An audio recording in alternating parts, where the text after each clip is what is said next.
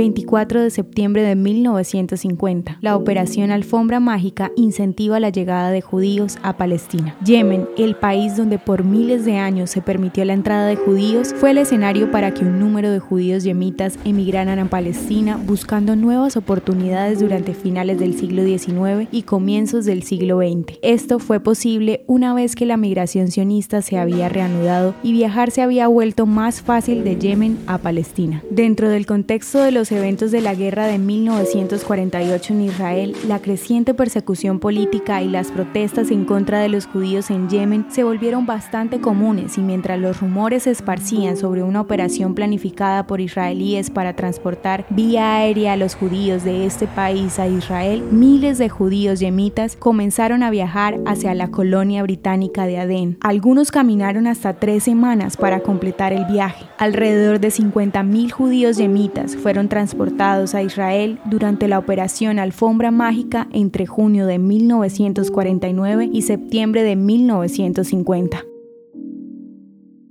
¿Te gustaría recibir estos audios en tu WhatsApp? Compartimos nuevos episodios todos los días. Suscríbete sin costo alguno ingresando a www.hoyenlahistoriadeisrael.com. Este proyecto es realizado por Philos Project. El contenido original de Hoy en la Historia de Israel fue provisto por el Centro para la Educación sobre Israel.